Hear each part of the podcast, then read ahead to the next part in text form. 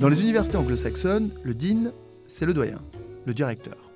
C'est le prof des profs, c'est celui qui gère, c'est celui qui prend les décisions.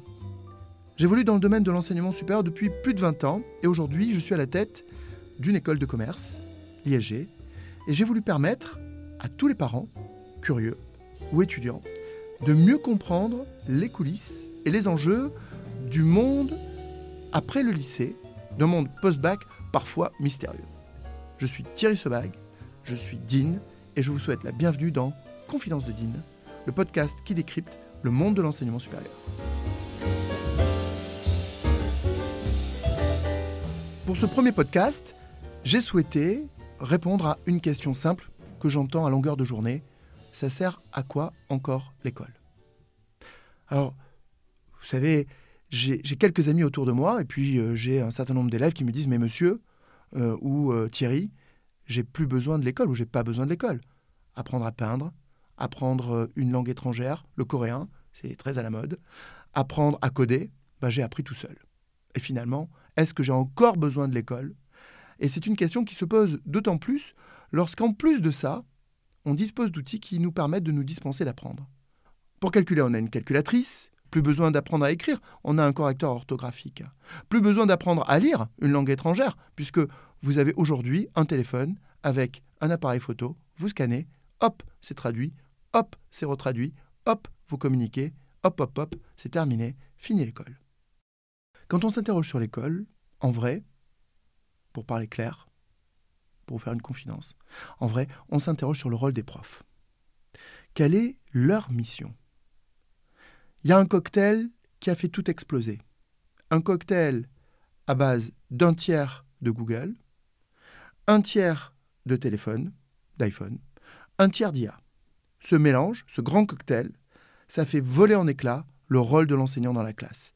À quoi ça le tire encore si on a tout sur Google, si on a tout à portée de téléphone, si on a tout, y compris ses devoirs faits grâce à une intelligence artificielle? Un prof, ça pense avoir le savoir. Et quand on est un bon prof, c'est ce que j'ai toujours dit à mes élèves, un bon prof, c'est quelqu'un d'abord qui a une relation amoureuse à sa discipline.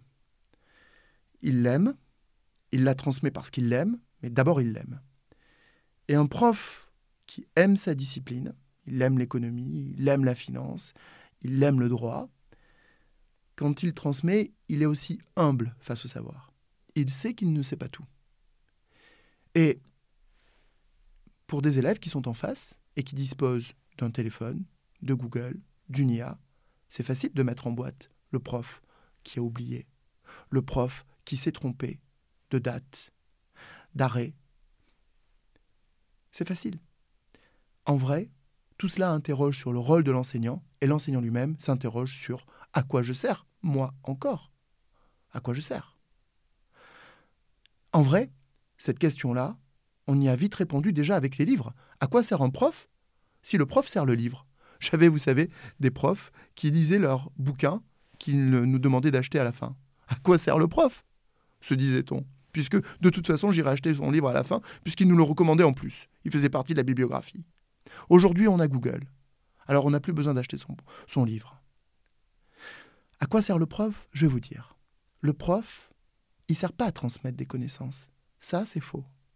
Le prof, il sert en premier à répondre aux questions. Le prof, lui, il vous décrypte. Le prof, lui, il vous permet de comprendre. Le prof, lui, il vous permet d'apprendre à faire ensuite par vous-même et d'être autonome. C'est ça un prof, c'est ça à l'école.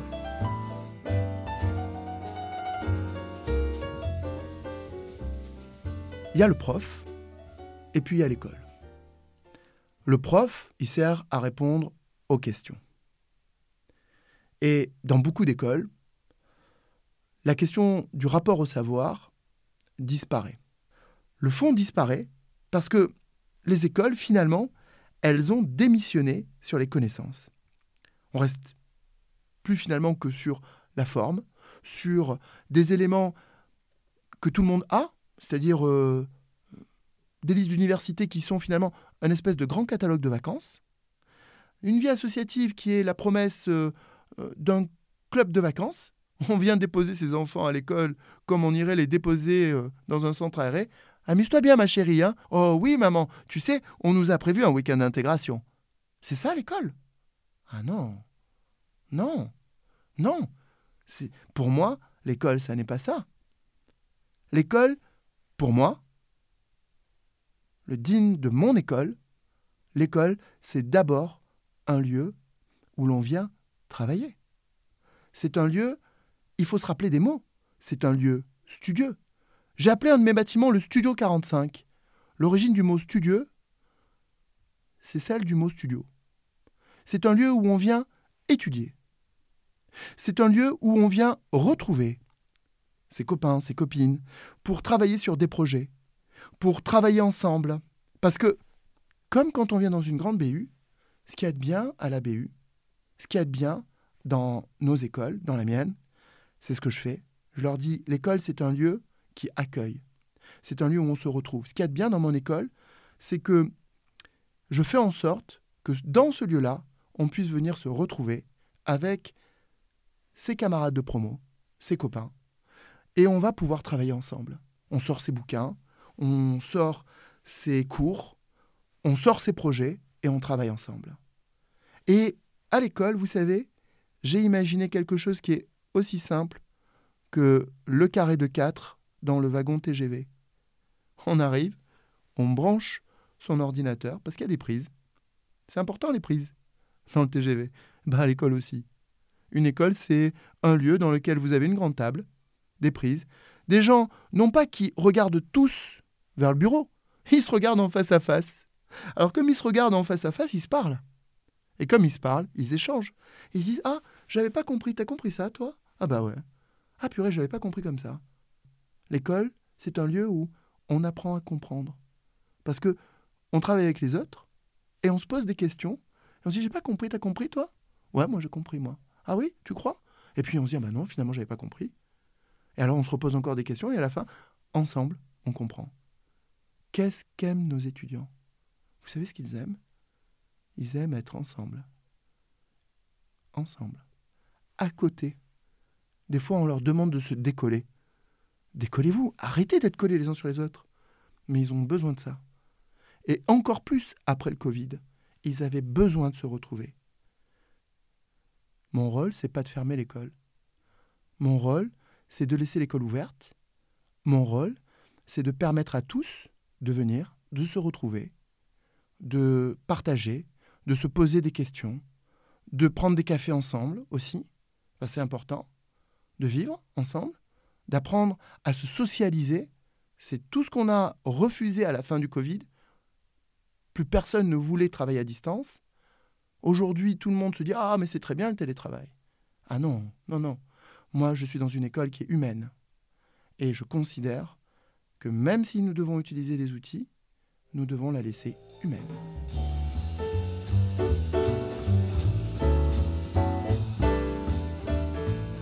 Bien sûr, l'école, c'est les profs, mais il ne faut pas oublier qu'une école, c'est aussi une adresse et des bâtiments. Ils sont cruciaux, ces bâtiments. D'abord parce qu'ils sont physiques. Et un lieu physique, c'est fait pour accueillir. On vient en JPO souvent, d'ailleurs, pour les visiter. Un peu comme on irait finalement visiter des appartements en se disant Ah tiens, ça, ça me plaît bien. Ah tiens, ça c'est sympa. Ah tiens, oh l'amphi, il est pas mal. Et puis, dans certaines écoles, on bâtit aussi des lieux où il n'y a pas d'amphi, où il n'y a pas de salle de classe à proprement parler. Moi, j'ai l'intuition que parce que le rôle du prof va changer, c'est quelqu'un qui répond à des questions, je viens de le dire, parce que le rôle du prof va changer, il faut que le lieu change aussi. Dans les écoles, demain, on travaillera probablement comme dans des espaces de coworking. On arrive, on branche son ordi, parce que les tables, vous savez, aujourd'hui, dans les salles, dans une école, eh ben, elles permettent de se voir l'un en face de l'autre. Ce ne sont plus des rangées qui regardent tous dans la même direction, celle du prof. C'est des tables où des élèves font face à d'autres élèves, et au milieu de la table, il y a un truc qui est tout bête. Une prise, ou brancher son ordinateur. Il n'y en a pas qu'une d'ailleurs, parce qu'on se bat généralement pour les prises. Il y en a quatre. Donc on travaille par groupe de quatre. On branche son ordi, on partage, on se pose des questions, et c'est le lieu qui permet ça. c'est le lieu. Et c'est très important parce que ça signifie que les écoles, aujourd'hui, réfléchissent à quel lieu nous faut-il pour avoir une école à 0% cours, 100% projet. Simple. Il faut une école qui soit aussi simple qu'un wagon TGV.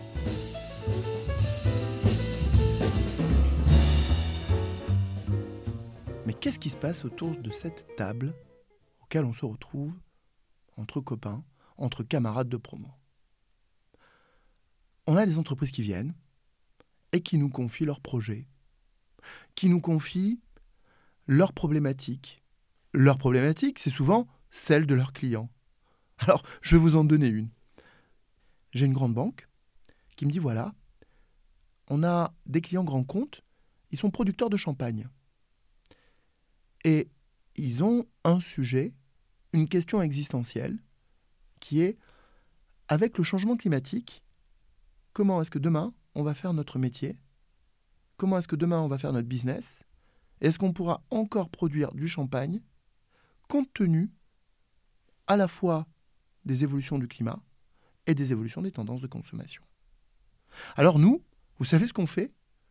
On arrête les cours traditionnels, on, on prend les étudiants, on les divise en groupes de quatre, ils se mettent autour de la table, physiquement, dans nos bâtiments qui sont adaptés à ça, et ils vont réfléchir. Et ils vont chercher. Et ils vont travailler.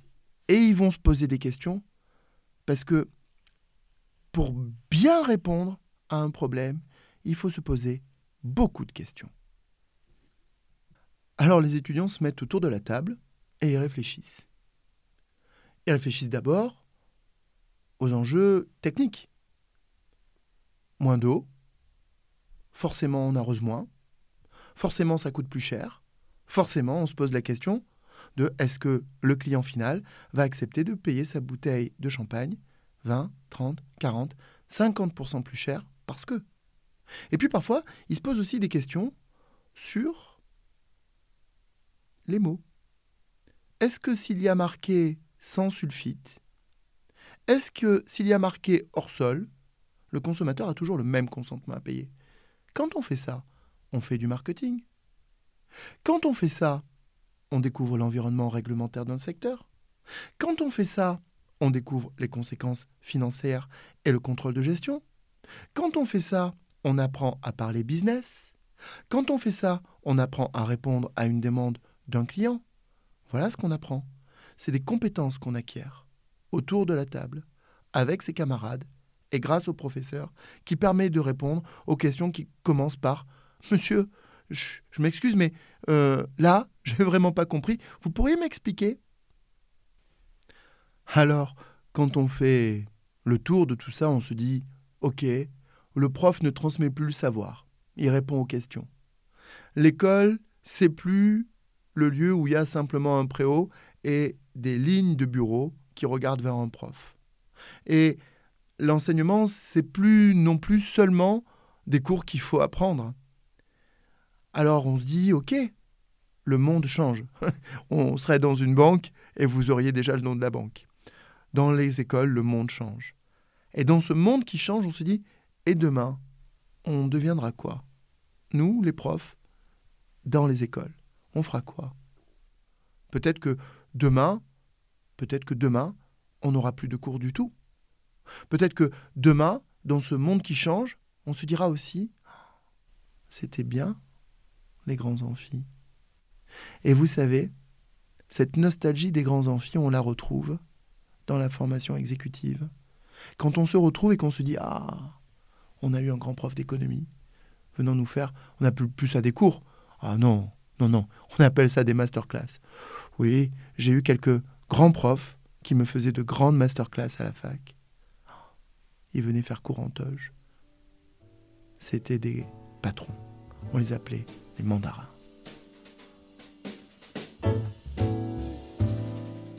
Voilà, c'était ma vision sur le métier passionnant d'enseignant, sur le rôle crucial des écoles, sur la relation au savoir.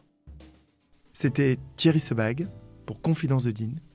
Vous voulez d'autres confidences? Retrouvez-moi sur LinkedIn.